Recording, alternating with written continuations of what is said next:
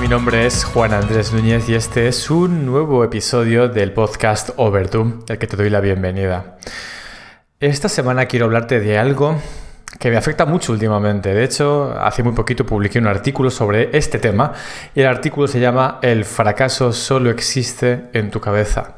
Lo puedes encontrar en mi web que es wmedia.es. Así que, habiéndote dicho el título de este artículo, entenderás que el podcast de hoy gira en torno al fracaso. ¿A qué es el fracaso?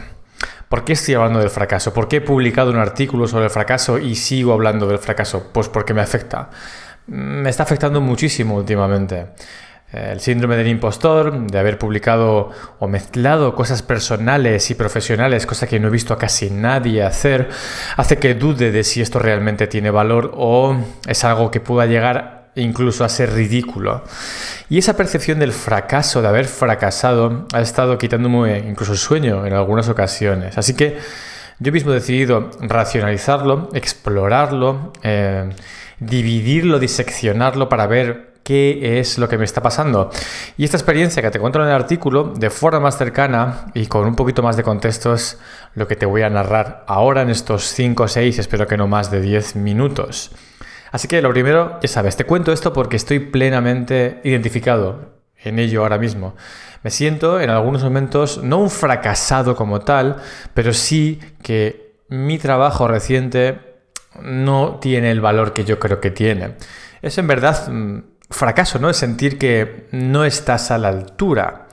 Pero en verdad es una forma de pensar. El fracaso, como pone en el artículo, como yo lo he titulado así por algo, solo existe en tu cabeza, es una etiqueta.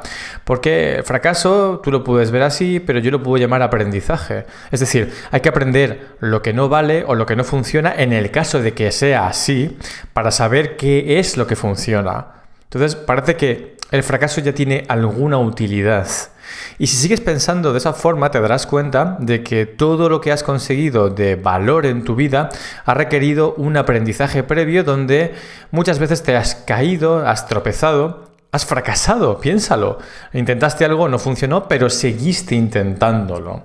Entonces, ¿es fracaso? Sí, pero en un ámbito de crecimiento. ¿Ves que tiene un lugar el fracaso? Tiene un sentido el fracasar, pero ¿cuál es el punto clave? mientras no abandones, porque el fracaso solo es fracaso final y sin apelativos si decides tirar la toalla. Entonces, no es el fracaso lo terrible, es el abandonar. Volviendo a mi caso, lo que no voy a hacer es tirar la toalla. Lo que no voy a hacer es eh, decir que, bueno, pues esto no es lo mío y abandono todos mis planes y todos mis proyectos. Voy a seguir haciendo esto mientras crea que tenga valor y entendiendo que, pues, el síndrome del impostor y esta tensión extra por hacer algo que sale mucho de mi zona de confort están haciendo que, pues, lo vea todo un poquito más oscuro. Así que no voy a dejarme llevar, pero el ver el fracaso como algo que realmente solo existe en la cabeza de cada uno me ha ayudado bastante. Y espero que a ti también te ayude. Eh, porque probar y explorar merece la pena siempre, pero si pensamos que a la primera de cambio ya nos van a mirar mal, ya no tenemos más opciones, ya hemos fracasado y no hay una segunda oportunidad, ¿quién se va a atrever a emprender o quién se va a atrever a explorar? ¿O quién se va a atrever a probar cosas nuevas? ¿Quién va a salir de su zona de confort? Y en esto en España somos bastante culpables, porque aquí en nuestra sociedad específicamente, cuando alguien emprende y las cosas no salen como pensaban, rápidamente se le señala con el dedo. Y eso, de, cara a la persona que está en el otro lado, es terrorífico porque le quita cualquier ganas eh, o cualquier eh, voluntad de volver a intentarlo. Se le hunde, se le señala y se le estigmatiza de por vida en muchos casos. Y creo que eso no debería ser así. Así que, en mi caso, para ti, en base a mi experiencia, si lees el artículo, pero bueno, aunque no lo leas, ahora estás escuchándome a través de este podcast, ¿con qué quiero que te quedes? Muy sencillo. Cambia la perspectiva y la percepción que tienes del fracaso. Deja de verlo como algo que finaliza cualquier cosa que hayas intentado y que hay que evitar a toda costa, a verlo como una parte más del proceso de aprendizaje. Y no solo no quieras tener nada que ver con él, sino que espéralo, anticípalo, tienes que tener claro que va a llegar y cuando llegue, que no te pare. Simplemente no te rindas. Es un obstáculo más como una carrera de obstáculos. De hecho, en el artículo, que te recuerdo, está en mi web y se llama El fracaso solo existe en tu cabeza, hago una analogía con las películas o series o novelas de ficción que tú y yo consumimos. Siempre hay un protagonista, pero siempre hay un problema eh, que le impide llegar a lo que quiere. Y la novela, pues es eso, o la serie es eso, la narración de ese viaje a través de la superación de ese problema, pero casi nunca se supera directamente, ¿no? Siempre hay problemas, funciona, no funciona, hay pequeños fracasos que dan lugar a un camino hacia un éxito total. Pero ¿por qué no se rinde el protagonista? Espero que estés viendo el paralelismo.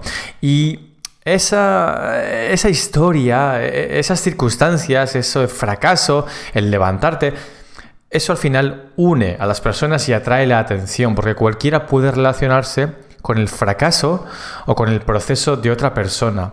Así que lejos de esconderlo y lejos de no querer saber nada, exponte completamente. E incluso lo que te recomiendo es que narres ese fracaso, que lo expongas a los demás, que cuentes cuál ha sido el problema, qué has aprendido y cómo lo has solucionado. De hecho, eso te ayudará a crecer. Y esto hablo por experiencia. Así que Cambia esa perspectiva del fracaso, deja de temerlo y tómalo como algo normal que no te quite el sueño. Es más fácil decirlo que hacerlo. Y desde luego, y también hablo por experiencia, que el miedo al ridículo que todos tenemos, y yo tengo muchísimo, no te sea un obstáculo realmente, ¿no? Para poder contar tu historia y contar eh, lo que estás pasando, eh, qué estás consiguiendo, tu viaje, ¿no? Yo te hablaba de mi viaje en el episodio anterior y hoy te hablo de tu viaje, cuál es tu viaje. No importa cuál sea, vas a fracasar alguna vez, pero si continúas, al final llegarás al éxito. Y cuando estés en el éxito y mires para atrás, verás que esos fracasos no eran fracasos como tal, o quizás no como, como la sociedad los percibe, sino puntos estratégicos que te han ayudado, como los puntos en un mapa del tesoro, a llegar hasta donde estés en ese momento, hasta donde quieras llegar. Y por último, quiero indicarte que, aunque esto es eh, el título del artículo que estoy escribiendo ahora y de que te hablaré muy pronto, el miedo, ese miedo, me da la impresión de que también cae dentro de esta categoría. Me da la impresión de que el miedo o el tener miedo a hacer algo, miedo racional me refiero, no por peligro de sobrevivir, ¿vale? Algo racional, pero el miedo a hacer algo diferente suele ser un indicador de que algo estás haciendo bien o que tienes que hacer o que tienes que crecer en ese aspecto. Si te da miedo hacer algo y has pensado en hacerlo, probablemente te ayude a crecer. Y aunque ahora no lo veas, todo esto del miedo, el fracaso, el síndrome del impostor está relacionado. Por eso estoy escribiendo un artículo, estoy buscando qué tipo de relación, cómo encaja todo esto, pero estoy seguro que está relacionado y está relacionado con crecer.